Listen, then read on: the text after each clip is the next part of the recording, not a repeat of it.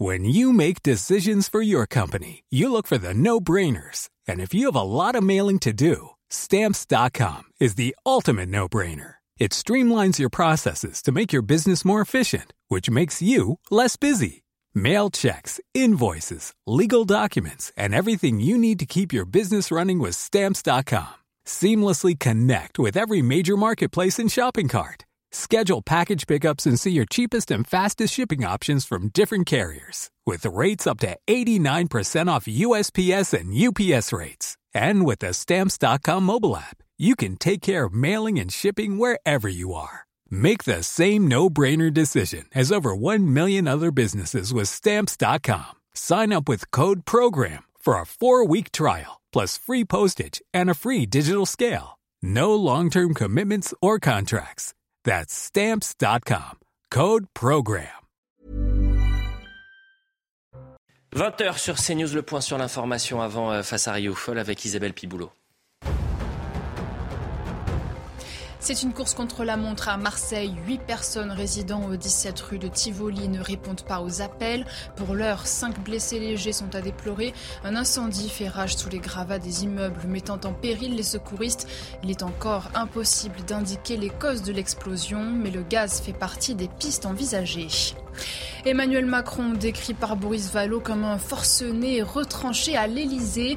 Invité du grand jury, le chef de file des députés PS a dénoncé l'obstination du président de la République. Selon Boris Vallaud, le chef de l'État a provoqué une crise et un coup de force démocratique en brutalisant le Parlement et en n'écoutant pas la rue sur la réforme des retraites, alors qu'une nouvelle journée de mobilisation est prévue jeudi. Et enfin en cyclisme, Mathieu Van Der Poel remporte en solitaire son premier Paris-Roubaix, quatrième monument de la carrière du néerlandais. Cette 120e édition a été mouvementée, marquée par de nombreuses chutes et par la malchance de Wout van Aert, arrivé troisième après une crevaison. Christophe Laporte, premier français, termine dixième. À la une de face à Rioufol, la vague migratoire se poursuit en France et les chiffres de l'INSEE ont été mis sous le tapis par une partie de la classe médiatique et politique. Pourtant, les chiffres témoignent d'une impressionnante vague sur ces 30 dernières années. Pourquoi cette indifférence? Faut-il un plan d'urgence? On en parle dans un instant. À la une également, Emmanuel Macron, les syndicats, les Français, tout le monde sort perdant de cette euh, crise autour de la réforme des retraites. Tout le monde, sauf Marine Le Pen, en tête de tous les sondages. Si l'on rejouait la présidentielle aujourd'hui, pourquoi cette percée? A-t-elle déjà un pied à l'Elysée Élément de réponse dans cette émission. Enfin, Yvan, vous recevez ce dimanche Alain de Benoît, philosophe, auteur de L'exil intérieur ou encore Nous et les autres, l'identité sans fantasme. Vous allez revenir notamment sur les dangers du communautarisme. Voilà le programme face à Rioufol. C'est parti. Ravi de vous retrouver. Cher Yvan Rioufol, Moi aussi, bonsoir. cher. Gabriel Cluzel est avec nous. Bonsoir, cher Gabriel. On va commencer avec l'immigration. Vous vouliez revenir sur la relative indifférence avec laquelle la dernière étude de l'im- de l'immigration, euh, de l'INSEE sur l'immigration, pardonnez-moi, et qui confirme son importance, a été reçue. Et pourquoi vous vouliez commencer par ça? Mais parce que c'est une photographie intéressante euh, d'un état des lieux qui nous montre qu'il y a un éléphant dans le salon. Alors naturellement, ceux qui, euh, euh, qui suivent cette affaire de près le savent bien, mais simplement ce qui est étourdissant, c'est de voir que ces chiffres qui ont été avancés par l'INSEE n'ont semblé en tout cas n'intéresser personne. Et cela met le doigt, de mon point de vue, sur une grande faiblesse, sur le mal français qui n'est pas tant le mal de la centralisation, qui n'est pas tant le mal de la technocratie, mais le mal de l'endormissement. Je dirais même le, mal de l'apathie politique comme méthode de gouvernement. Et cet endormissement est un, est un mot que je retiens et qui a été retenu également d'ailleurs par le, rapporteur, le président de la commission parlementaire sur le fiasco nucléaire. Vous savez, euh, qui a, été, qui a rendu des conclusions accablantes, où les conclusions parlent de divagation, parlant des, des précédents gouvernements qui ont cassé le parc nucléaire. Et ce, ce président de la commission d'enquête parle d'un endormissement d'une nation qui a oublié de penser sa puissance. Et je pense que ce terme d'endormissement résume bien, dans le fond, plus que tout autre le drame que nous vivons. C'est-à-dire que c'est un, endormissement que l'on peut décliner à l'envie. Il y a un endormissement face à l'effondrement de l'école, un endormissement face à l'effondrement de l'hôpital, un, endormissement face à, l'effondrement de notre endettement, etc., etc. Vous pouvez développer ça ainsi. Et donc, il est intéressant de voir que sur l'immigration, euh, on est à, à- à- l'apex de l'endormissement parce que les chiffres qui sont, qui sont données par l'INSEE euh, montrent malgré tout un précédent une situation sans, précédent, historique. Je rappelle très rapidement, euh, sans rentrer dans le détail, l'état de la situation. Il y a à peu près 500 000 personnes qui rentrent chaque année aujourd'hui depuis quelques années. Il y a notamment 320 000 titres de séjour en 2022, 150 000, 154 000 demandeurs d'asile. Il y a les 400 000 clandestins, parmi les clandestins, 400 000 clandestins ont droit à l'aide médicale d'État, c'est-à-dire à des soins gratuits. Et donc on peut imaginer que tous les clandestins n'étant pas malades, il y a beaucoup plus de clandestins que, les 400 000 qui font appel à cette, euh, à cette aide médicale d'État. Les émigrés, surtout ce qui est intéressant, c'est que l'INSEE montrait que les immigrés représentent désormais 10% de la population. En, en, 1968, ils n'étaient que 6,5%, et que sur trois générations, les immigrés représentent aujourd'hui 30% euh, de la population totale, c'est-à-dire euh, à peu près 20 millions de, personnes, avec une forte majorité naturellement maghrébine et africaine. 55% euh, des immigrés se réclament musulmans et parmi ces musulmans, les musulmanes sont très majoritairement aujourd'hui porteuses de ce voile qui, caractérise leur religion et leur séparatisme, dans le fond, d'avec la société. Et, d'autant, et autre chiffre également qui peut donner une perspective sur cette, euh, euh, ce changement de peuple, ce changement de population, cette substitution de population, 40% des 0 à 4 ans sont aujourd'hui d'origine immigrée. Si l'on poursuit les lignes, on s'aperçoit malgré tout que nous sommes en train de vivre un véritable bouleversement civilisationnel qui, à tout le moins, pourrait euh, intéresser un débat public. Or, le, débat public, pour l'instant, on nous fait voter, en tout cas à Paris, sur les trottinettes électriques. On nous parle de l'eau, on nous parle de l'euthanasie, etc. Mais cette question-là, cette question occultée, est occultée, et elle a encore été euh, reçue avec un grand silence politique de la part du gouvernement qui s'est empressé d'enterrer sa très mauvaise réforme sur l'immigration qui devait être présentée euh, ces jours-ci et qui sera retoquée, qui sera remise à plus tard. Euh, on parle en effet de l'eau, on parle de la santé, on parle des trottinettes, on parle de la, crise des retraites naturellement qui a mobilisé la gauche. La droite, elle, ne parle que d'elle-même et de ses problèmes d'ego. Et puis vous avez également le même mécanisme du déni des dénégationnistes, des négationnistes, ou ce que je les appelle les dénégationnistes, qui assurent que non seulement la France a toujours été un pays d'immigration et qu'il n'y a donc pas de problème, or ce qui est faux, la France est un pays d'immigration depuis la fin du XIXe siècle et c'était une immigration européenne qui s'est d'ailleurs remarquablement assimilée pour ceux qui sont restés et que euh, cette immigration-là a été une chance. Quand je parle de l'immigration polonaise, espagnole, euh, portugaise, euh, que sais-je, tout, ceci, tout ceci est vrai. Mais aujourd'hui, cette, cette immigration qui est une immigration extra-européenne qui est apparue depuis les années 60 est une immigration qui porte problème. Or, vous avez euh, beaucoup de scientifiques, notamment, et singulièrement au cœur du Collège de France, et je pense à M. François Héran, qui pétitionnent pour assurer, là je les cite, il n'y a pas de submersion migratoire et le grand remplacement est un mythe. Le grand remplacement, c'est cette formule qui est donnée, qui a été rendue publique, qui est, qui reprise dans le débat public par l'écrivain Renaud Camus,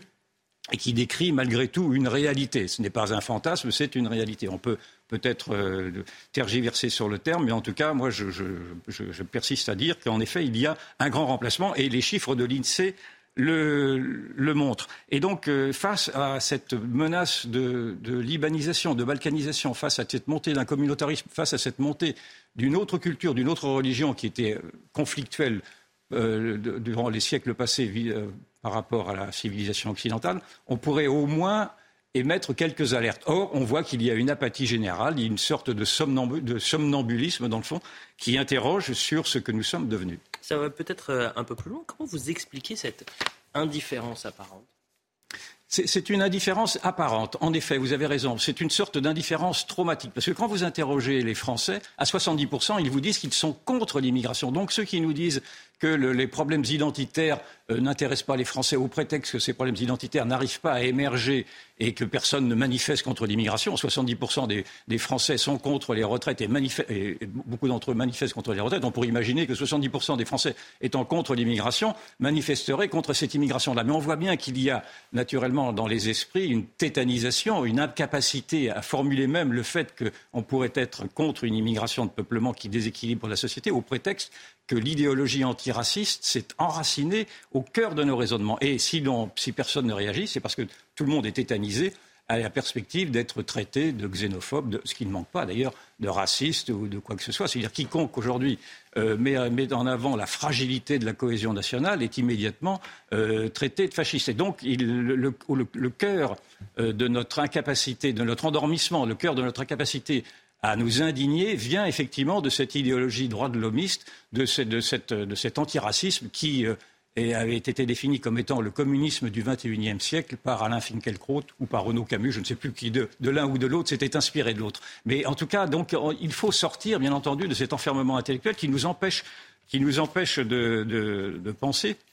Et là, on voit bien que le président tunisien, qui lui n'a pas pris de gants pour dire effectivement que son pays était fragile et qu'il a reconduit chez eux une partie des immigrés euh, d'Afrique noire, euh, prétextant précisément d'avoir à protéger son peuple, sa cohésion, et, pour nous-mêmes, ce serait également notre, État-providence, on voit bien la, somme d'accablement qui est tombée sur ce président tunisien. Et d'ailleurs, je, remarque que l'Algérie commence à en faire autant. C'est-à-dire que nous-mêmes, nous sommes pétris naturellement de contrition, nous avons à nous excuser surtout, et nous, donnons des verges pour nous, faire battre dans la mesure où nous n'avons plus les éléments pour nous protéger, les éléments intellectuels pour nous protéger. Nous avons été subvertis par cette idéologie antiraciste qui, naturellement, a toutes les vertus, parce qu'on ne demande à personne d'être raciste, bien entendu, mais cette idéologie antiraciste exige aujourd'hui de ne plus faire de différence entre le citoyen et, l'étranger et de ne plus, de, plus non plus euh, accepter l'élémentaire distance qui, qui sied à des civilisations. Même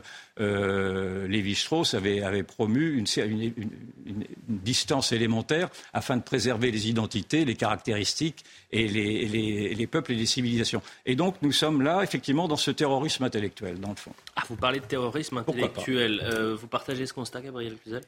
C'est-à-dire qu'il y a un déni de, toute évidence sur ce sujet. Et pour reprendre votre métaphore, si on, euh, vous avez dit tout à l'heure, il y a un éléphant au milieu du salon. Et alors il y a ceux qui disent qu'il euh, n'y a pas d'éléphant, que vous ne voyez pas ce que vous voyez.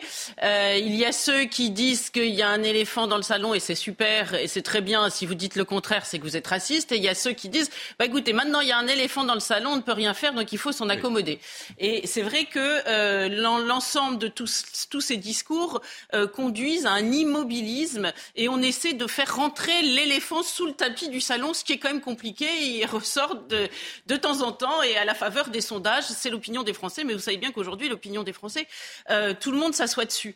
Euh, moi, je suis très frappée de voir le, le, déni euh, de, l'existence même de civilisation et de culture, et qui est offensante pour tout le monde, hein, les Français comme les immigrés. On fait comme si les gens étaient des pages blanches des homo economicus qui consomment et donc qui arrivent chez nous et qui et, rien ne va se, se, passer. Ils seront comme les autres. Ils n'ont pas eu de culture particulière, pas d'éducation particulière, ni les uns ni les autres. Voyez, euh, ils sont interchangeables. D'ailleurs, on décide de les relocaliser à la campagne. Vous savez, Emmanuel Macron a dit ça. C'est un terme quand même économique. La relocalisation. On considère que euh, remplaceront ceux qui ont quitté la campagne et que donc il n'y a plus de considération culturelle. Ça n'existe plus.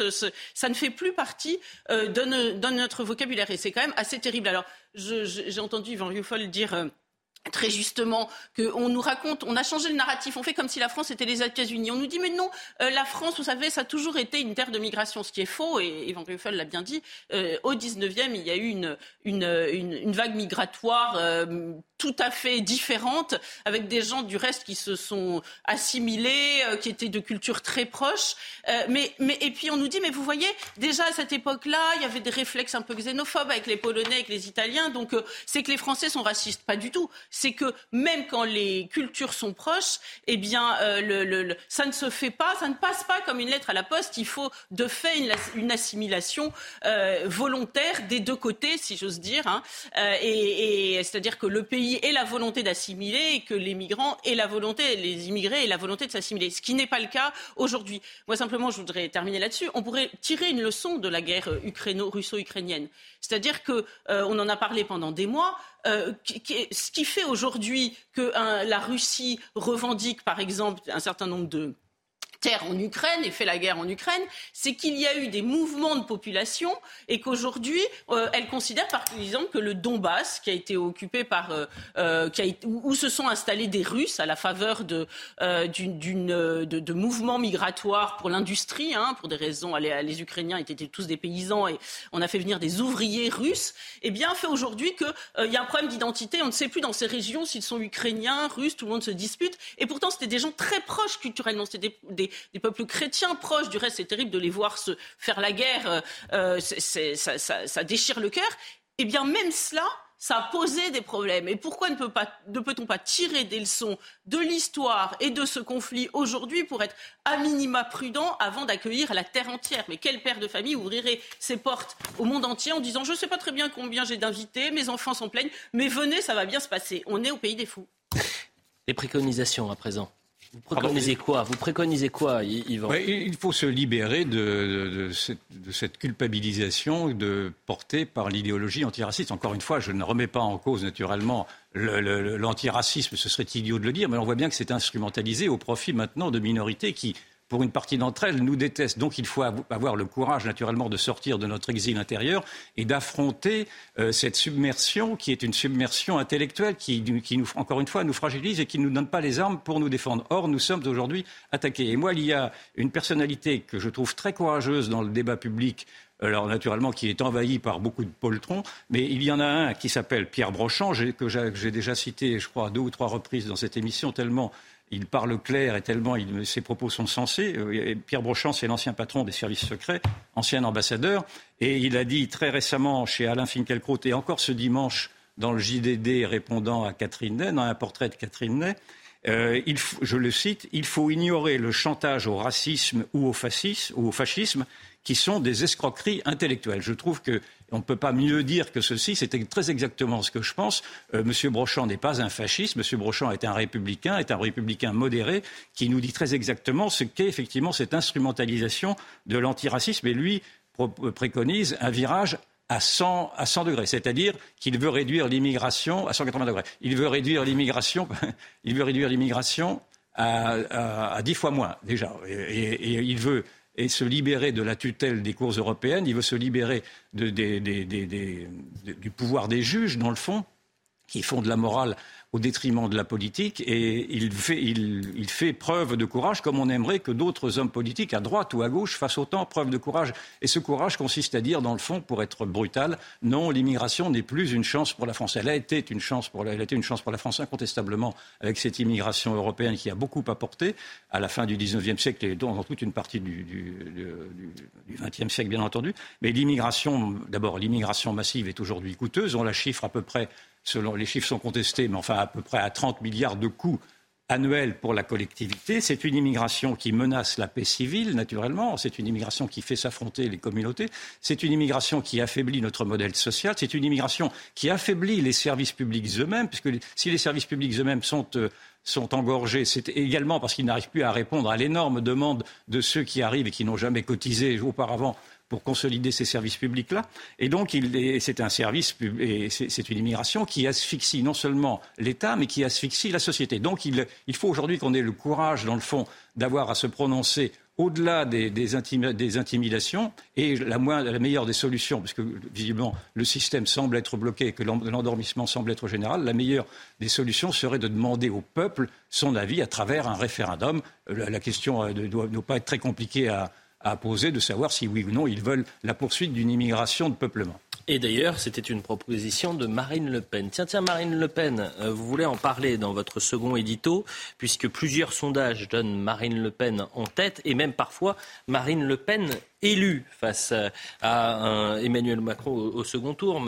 Euh, quelle leçon vous en tirez alors que là on a le, sondage du Figaro Magazine de ce, ce, week-end C'est un petit peu la même leçon, c'est dans la continuité, c'est-à-dire que ce sondage, ces sondages, il y en a deux, dont un qui donne Marine, s'il y avait des élections demain, alors c'est un peu saugrenu naturellement parce que Macron ne se présentera pas, mais s'il y avait des élections demain, Marine Le Pen passerait au second tour à 55%. Donc c'est une bombe, ça s'appelle une bombe. Et, donc, et vous remarquerez que le même endormissement, le même phénomène d'endormissement que je vous ai décrit, le même phénomène d'habitude, a également répondu à cette, ce sondage-là en, évacuant cette, ce, chamboulement politique. De mon point de vue, c'en est un, parce que dans ce sondage, on montre également. Alors certes, Macron garde à peu près le socle assez mince de son électorat, il perd un ou deux points, je crois, euh, mais Mélenchon ne tire pas profit euh, du dynamisme apparent de, sa politique d'insurrection de, la rue, parce qu'il perd de, de, 3 à 4 points, mais en revanche, Marine Le Pen en gagne de 7 à 8. Euh, et, donc, euh, on, peut, naturellement s'interroger de savoir si les politologues ont raison de dire que Marine Le Pen n'arrivera jamais à l'Élysée. J'ai beaucoup de respect pour Patrick Buisson qui, dans le Figaro Magazine, assure que le plafond de verre qui empêche à Marine Le Pen d'accéder au pouvoir est devenu un plafond de béton. Euh, j'entends ces arguments. Ces arguments consistent à dire que Marine Le Pen est d'abord pénalisée par son nom, qui, fait, euh, revenir à son père, bien entendu. Il fait remarquer également que, Marine le, que l'électorat des retraités qui soutient plutôt mordicus, selon lui, Macron est un électorat qui est fort de 17 millions de personnes et que ça représente 45% des votants et que ceux-ci ne laisseront jamais passer Marine Le Pen. Je veux bien, mais il y avait un autre, euh, un autre sondage paru dans l'IB cette semaine également qui montrait que euh, Macron n'était plus soutenu que par 33% des retraités et 36% des cadres. Et donc, euh, et je vois également que la défiance vis-à-vis de Macron s'accentue partout, d'autant que son déni devient carrément un mode de gouvernement, puisque non seulement il dénie maintenant la colère, j'avais déjà parlé de ça en disant qu'il ne voyait pas la colère, mais il dénie maintenant également la, la, crise de la démocratie qui crève les yeux à quiconque veut bien la voir. Et donc, je trouve que aujourd'hui, l'histoire s'accélère. Vous avez eu monsieur, monsieur Dupont-Aignan qui a évoqué même cette semaine également la, possible destitution du président de la République. Et moi, je, je, je, demanderai un peu de prudence à tous ceux qui annoncent que Marine Le Pen, quoi qu'il arrive, par euh, sa supposée incompétence, par son, passé, par, son entourage, etc., ne pourra jamais être président de la République. Je pense qu'aujourd'hui, on arrive à un moment où tout, bascule et que la révolution du réel, celle que je vous ai décrite, qui, amène à se confronter dans le pragmatisme à l'effondrement de toutes les idéologies, que cet effondrement du réel peut maintenant permettre tous les basculements. Euh, on a toujours dit pendant cette séquence euh, de la réforme des retraites, tout le monde est perdant, que ce soit les Français, les syndicats, Emmanuel Macron, l'exécutif. Est-ce qu'aujourd'hui la seule gagnante, c'est Marine Le Pen?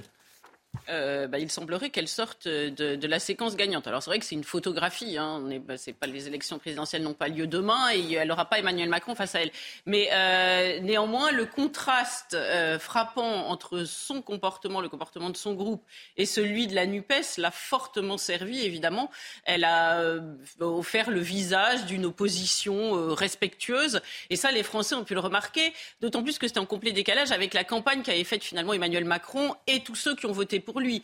C'est-à-dire que vous vous souvenez-vous, hein, euh, pendant le deuxième tour, euh, on est reparti avec le, grand théâtre antifasciste euh, que Jospin avait décrit, hein, qui existe depuis Mitterrand, mais la martingale commence à devenir un peu grosse.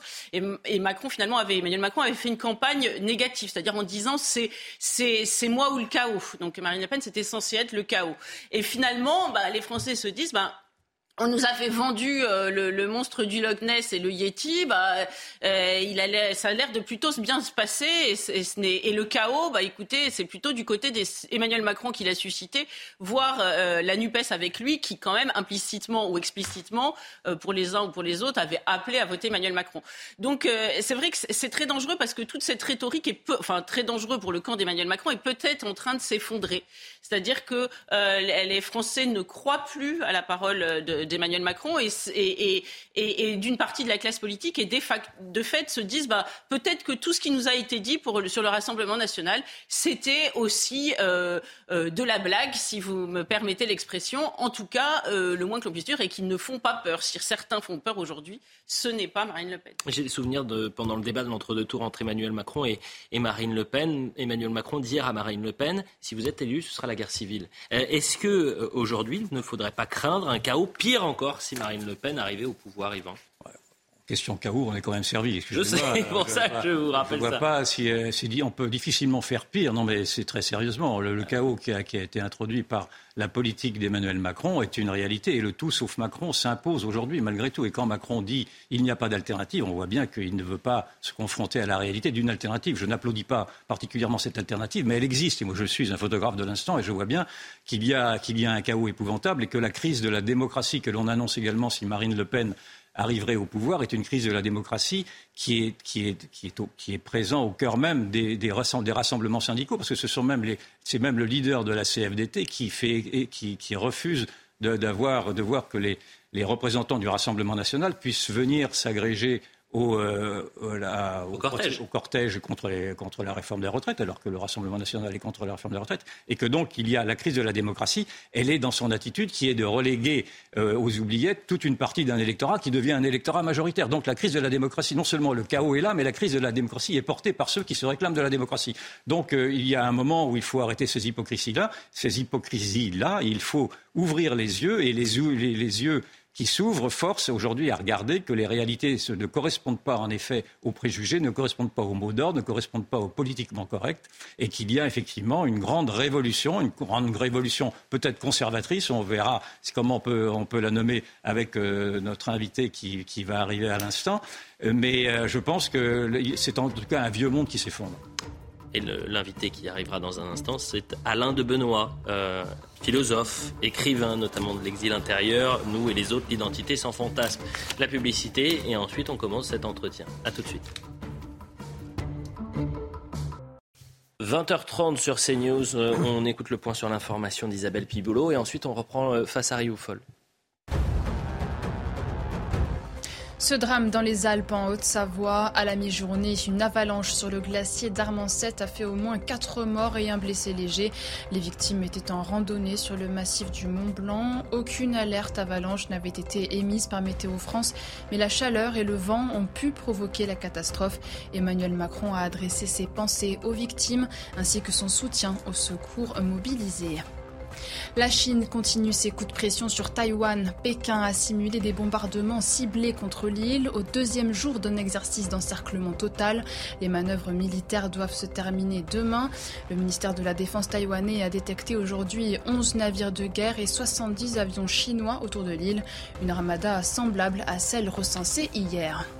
Et puis face aux attaques ces derniers jours au Proche-Orient, le pape François a fait part de sa vive inquiétude, une escalade de violence qui menace selon lui le dialogue entre Israéliens et Palestiniens. Le souverain pontife s'est exprimé à l'occasion de la fête de Pâques lors de sa traditionnelle bénédiction Urbi et Torbi devant près de 100 000 fidèles réunis place Saint-Pierre au Vatican. La seconde partie de Face à Rioufol, toujours avec Yvan bien sûr, Gabriel Cluzel également. Et nous sommes avec Alain de Benoît. Bonsoir Alain de Benoît. Bonsoir. Je rappelle que vous êtes philosophe, que vous avez écrit notamment L'exil intérieur, Nous et les autres, l'identité sans fantasme. Euh, Yvan Rioufol, pourquoi avoir invité euh, ce, ce, dimanche soir Alain de Benoît Écoutez, parce que je, je, voudrais réparer une injustice, une injustice qui frappe Alain de Benoît, qui depuis les années 70 est étiqueté extrême droite il était l'initiateur de, la, nouvelle droite dans les années 70. Et depuis ce temps-là, il est devenu infréquentable au point même que je reconnais que moi aussi, j'ai mis du temps à le lire.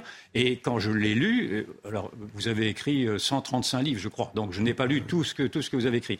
Mais des de, de, de, quelques livres que j'ai commencé à lire tardivement, je n'ai pas vu euh, quelqu'un d'extrême droite. Je n'ai même pas vu quelqu'un de droite. J'ai même plutôt vu quelqu'un de gauche. Donc vous me direz si vous vous situez quelque part entre la droite et la gauche, ou même si vous vous situez euh, tout court. Et, donc je, trouve que cette injustice a devait être réparée. C'est pour cette raison-là. Et puis j'ai également un faible, dans le fond, pour les indésirables, parce que je trouve que quand on veut faire taire les indésirables, c'est qu'ils ont souvent des choses intéressantes à dire. Et donc pour toutes ces raisons-là, soyez le bienvenu. Ouais, vous savez, euh, quand j'entends des de ce genre, moi je réagis avec un formidable éclat de rire. Parce que euh, l'extrême droite, d'abord, je ne sais pas très bien ce que c'est, mais personnellement, j'ai horreur de l'extrémisme. Comme vous l'avez dit, je ne me reconnais pas toujours euh, dans la droite, donc évidemment, ça ne me paraît pas très bien, très bien articulé tout ça. Mais surtout, euh, c'est un indice formidable, c'est un aveu formidable pour dire qu'on n'a jamais rien lu de moi. Vous, vous avez changé d'avis, vous venez de le dire. Vous avez fait le geste interdit, vous m'avez lu. Bah, évidemment, quand on lit, on s'aperçoit que c'est tout autre chose. Moi, je suis, euh, je ne suis pas un acteur de la vie politique, je suis un essayiste, un écrivain, euh, quelqu'un, un intellectuel qui essaye de comprendre le moment historique dans lequel nous nous trouvons et puis de le faire comprendre à ses contemporains. Et euh, j'aime les critiques, j'aime beaucoup les critiques, mais il n'y a plus de critiques au sens de l'antique disputation, vous savez. Euh, quand on vous oppose euh, une critique bien formulée, euh, un argument intellectuel précis, c'est passionnant pour un intellectuel. Mais ça n'existe plus. Est-ce que vous avez été remplacé, C'est remplacé par les mantras. Vous avez été blessé par votre relégation? Comment? Vous avez été blessé personnellement par votre oh, relégation? Non, c'est jamais quelque chose qu'on accueille avec avec du grand plaisir, mais au fond, c'est le prix de la liberté. C'est le prix de l'indépendance. Moi, je suis d'abord un esprit libre, un penseur indépendant. Un rebelle. Vous dites que vous êtes un rebelle.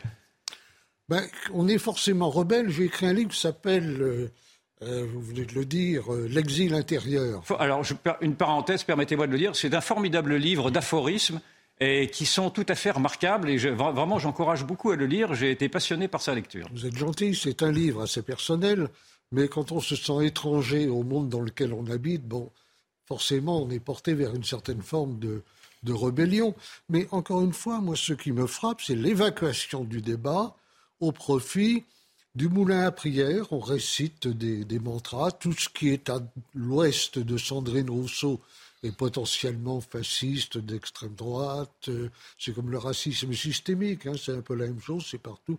Vous, vous venez de voir euh, dans les les informations que vous avez commentées, il y a des sondages qui maintenant donnent Marine Le Pen la gagnante au second tour des présidentielles à 55%. Ah 55% de, gens d'extrême droite. Vous voyez bien que ça ne, ça ne veut plus rien dire. Ça ne veut plus rien dire. Donc, euh, il faut passer à autre chose. Euh, parler des étiquettes, ça n'a aucun intérêt. Euh, les étiquettes, c'est pour les pots de confiture. Hein. Moi, je préfère le contenu au contenant. Donc, on laisse tomber les étiquettes et puis on parle des idées, de ce que l'on pense les uns et les autres. Voilà. J'aimerais alors votre expertise de, philosophe, d'observateur, de journaliste aussi un peu, parce que vous avez aussi une formation journalistique dans le fond. vous êtes, vous collez vraiment aux événements. Et j'aimerais que vous nous expliquiez comment, d'après vous, nommer les crises que nous traversons. Est-ce que c'est une crise sociale? Est-ce une crise démocratique? Est-ce une crise civilisationnelle? Euh, Comment voyez-vous la période que nous vivons? Est-ce une période de, quasiment révolutionnaire, dans le fond, ou, pas? Alors, c'est un peu plus complexe que ça. Il se trouve, voyez-vous, que j'ai lancé en 1988 une revue qui existe toujours, qui s'appelait Crisis. Je l'ai appelée Crisis justement parce qu'il y a déjà 35 ans environ, je pressentais qu'on rentrait dans une époque de crise généralisée. Il ne faut pas oublier qu'en grec, le mot crisis veut dire à la fois crise, bien sûr, mais également décision. La décision qui permet de sortir de la crise. Depuis la crise, euh, vous dites est-ce qu'elle est d'abord ceci ou cela? Elle est tout. Il y a une crise politique, une crise économique, une crise financière, une crise de la dette, une crise euh, euh, de la sociabilité générale, une crise des institutions, des syndicats, des partis, des églises, une crise morale, spirituelle, intellectuelle. C'est la crise généralisée. Et cette situation de crise, c'est au fond une caractéristique classique des périodes de transition des périodes d'interrail. Hein. Pour prendre la vieille formule canonique, à la tête, on ne peut plus, et à la base, on ne veut plus. Et donc, ça casse. Hein. C'est comme les, euh, comment dire, les, la dérive des continents. À un certain moment, il y a un choc, un petit cliquet, et puis ça fait des tremblements de terre, parfois des éruptions volcaniques. Alors, ces crises, je crois qu'on peut quand même les ramener à une fondamentale, c'est la crise de la démocratie libérale, qui n'est pas la seule forme de démocratie possible, le temps s'en faut, mais qui aujourd'hui est véritablement rentrée en crise. La démocratie libérale, c'est la démocratie parlementaire et représentative. Le problème, c'est qu'elle représente de moins en moins, certains diront même qu'elle représente plus rien. Hein. Ils ne se sentent plus représentés. Et ça, euh, c'est quelque chose de très fort. À partir du moment où la plupart des hommes politiques ou des députés sont élus par défaut ou par des petites minorités de suffrage par rapport aux inscrits, euh, il y a évidemment un défaut de légitimité.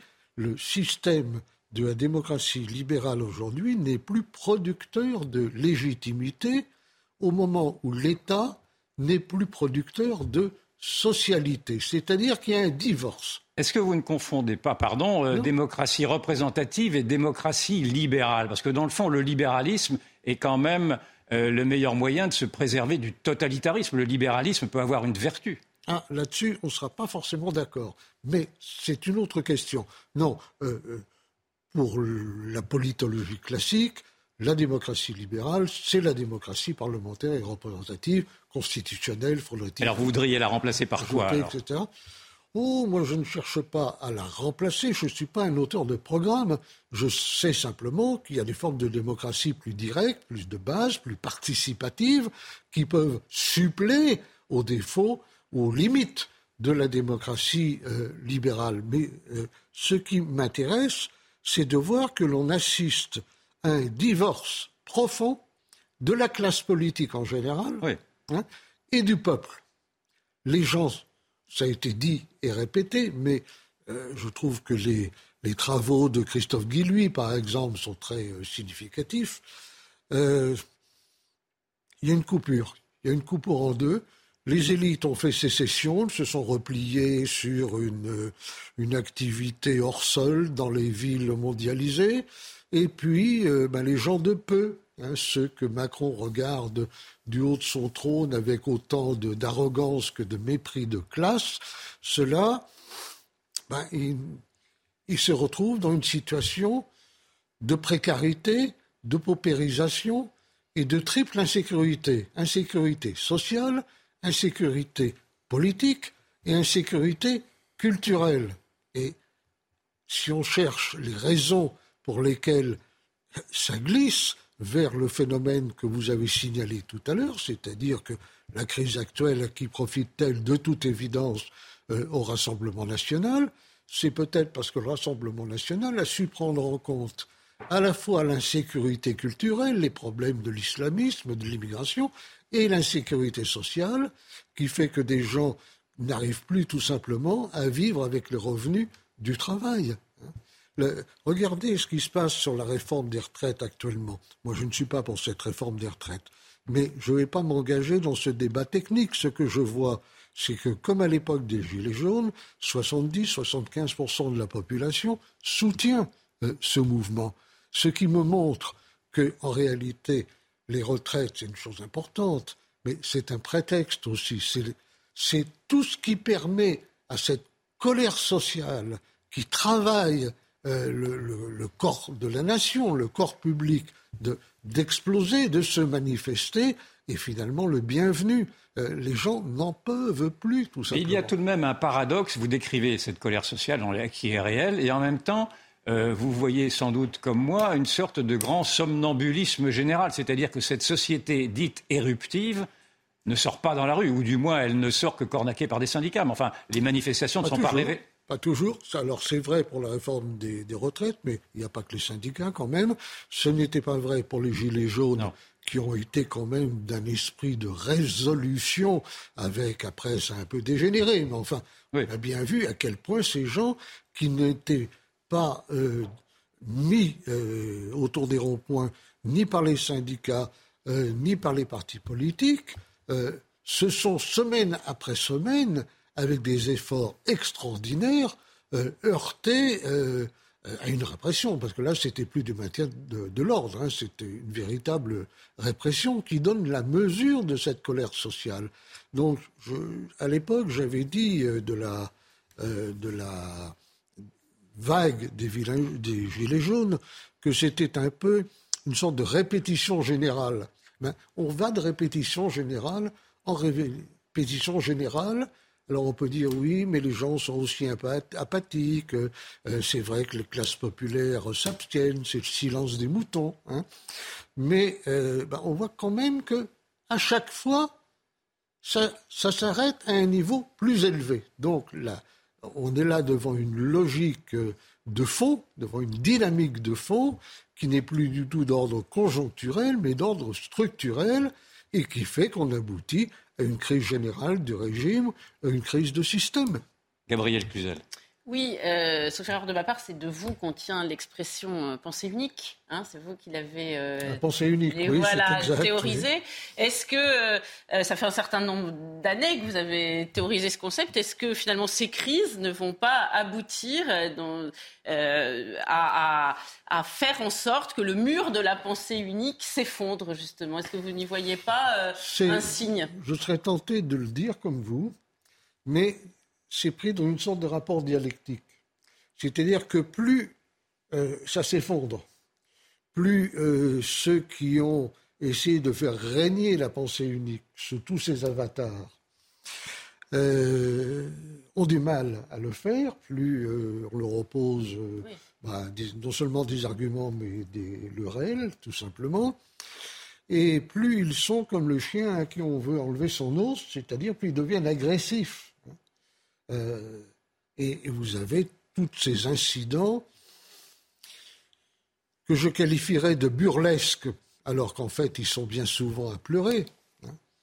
Euh, lorsque je vois euh, la charmante Madame Binet hein, refuser de parler dans le micro que lui tend CNews au motif que CNews n'aime pas le pluralisme alors que c'est à elle qu'on tend le micro, on se dit que là on atteint quand même des, des sommets, n'est-ce pas hein Plus les délires dont je parle longuement dans mon livre sur l'identité de, de la pensée décoloniale, wokiste et autres, sur lesquels il y aurait à dire. Parlons-en un peu. Dans votre livre, vous relativisez un peu la menace que ferait peser le communautarisme. Alors peut-être y a-t-il effectivement une définition à donner, mais quelle est effectivement d'abord la hiérarchie des menaces, si vous en faites une, et quelle est la place du communautarisme aujourd'hui dans une société fragmentée? Alors là, il y, a, deux questions, si vous voulez. La hiérarchie des menaces. Il y a beaucoup de menaces, évidemment, aujourd'hui, mais je ferai deux catégories. Vous avez les menaces dont tout le monde est plus ou moins conscient, parce que ça fait du bruit, qu'on l'a sous les yeux. Et euh, ben, la première menace, c'est l'islamisme et tout ce qui s'y rattache, les attentats. Euh, le malheureux père euh, qui a été tué. Le père Hamel. Euh, le Bataclan, euh, Samuel Paty, etc. Et les attentats, euh, bon, là, personne ne peut ignorer cette menace. L'autre menace, vous la mentionniez tout à l'heure, c'est une immigration qui est devenue une immigration de peuplement, totalement différente des anciennes immigrations et du fait que, comme toujours, il y a des étrangers en France. Moi, ça ne me gêne pas un instant qu'il y ait des étrangers en France. Mais là, c'est tout autre chose. C'est une immigration de peuplement qui, dans certains de ces secteurs, tente à s'instaurer comme une contre-culture, une contre-société et à présenter des contre-valeurs. Hein. donc, qui s'émancipent de ce qui devrait être la règle générale du fameux vivre ensemble, c'est-à-dire le respect euh, d'une loi commune.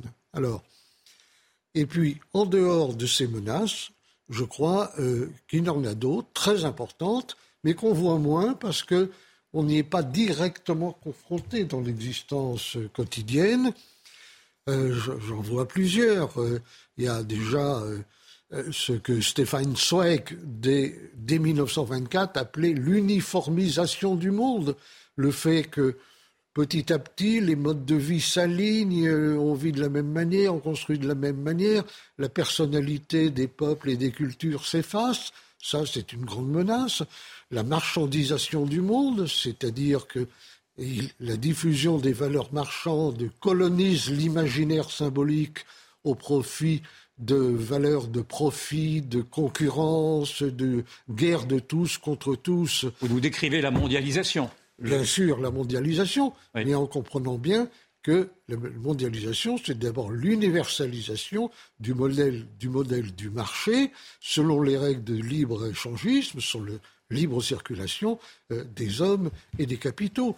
Il y a la montée de l'inculture. Hein. On va pas revenir là-dessus, mais elle est évidente. Elle va de pair avec la montée de la laideur, qui est également quelque chose de terrible. Et puis, il y a deux grandes menaces, à mon sens, euh, dont on va de plus en plus parler. Premièrement, c'est la mise en place d'une société de surveillance et de contrôle. Alors, on le sait bien, on le voit bien, mais ce n'est pas seulement en Chine que ça se passe. Hein.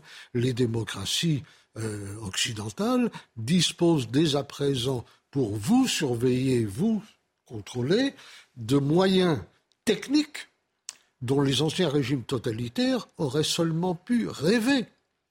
Et puis l'autre dernière menace, et qui, à mon avis, est une très grande menace, c'est le développement de certaines technologies euh, avec euh, en visière les chimères, la, fusion programmée de l'électronique et du vivant, euh, et puis le massif de l'intelligence artificielle, dont on commence déjà à pas mal parler, mais dont on ne voit que le tout début de l'iceberg. Hein. D'après des données que j'ai lues récemment dans une revue scientifique qui avait l'air à peu près sérieuse, les possibilités de euh, l'intelligence artificielle vont être multipliées dans les dix ans qui viennent par un million chaque année. Donc, il ne reste plus qu'une minute. Donc on ne voit que le début. Voilà ce que je voulais nous dire. Sommes, nous sommes à Quelle est la place du sacré? Alors vous, vous avez pris vos distances avec, euh, avec le catholicisme, avec le christianisme, mais malgré tout, j'aurais voulu savoir quelle était la place du sacré. Est-ce que le sacré peut être également une bouée dans le fond dans cet univers matérialiste que vous nous décrivez? Et là, vous avez 54 Bien sûr. D'accord. Alors, le sacré, qui me paraît plus important que le saint, c'est pas la même chose. Le sacré n'est pas lié intrinsèquement à une religion plutôt qu'à une autre le sacré est une aspiration naturelle de l'homme qui a besoin qu'il y ait quelque chose qui le dépasse, qui le tire un peu euh, par les cheveux au-dessus de lui-même. Et le problème, c'est que le sacré, tout comme la vie méditative, comme la vie intérieure, comme le disait Bernanos, est euh, éteint progressivement par ce que j'indiquais tout à l'heure, c'est-à-dire l'explosion euh, des valeurs de profit et d'intérêt qui découragent toute appétence vers le sacré, vers ce qui nous excède de nous-mêmes. Hein. Le capital, lui, il se, de lui-même euh, euh, par suraccumulation, mais nous, nous n'avons plus le moyen de nous excéder de nous-mêmes par le sacré, entre autres. Merci à tous les trois. Merci encore Alain de Benoît. Je rappelle euh, vos deux ouvrages, L'exil intérieur, entre autres, évidemment. Euh, et nous et les autres, euh, l'identité sans fantasme. Vous parliez du sacré. On pourrait peut-être citer Reconquérir le sacré euh, de Sonia Mabrouk. Ah oui. Puisque c'était la, dernière question. Merci, ah, cher Yvan. Sacré, c'est. Merci, Alain de Benoît. Sujet d'émission pour des heures. Hein. Ah, bah écoutez, on va essayer, mais juste après cette émission. Non, merci. C'est en quête d'esprit. Merci à vous et merci de votre patience, parce que je m'aperçois que j'ai un peu trop parlé. Non, non, pas du tout. Pas du tout. C'était pas la règle du jeu. la publicité, à tout de suite sur CNews. Thank you.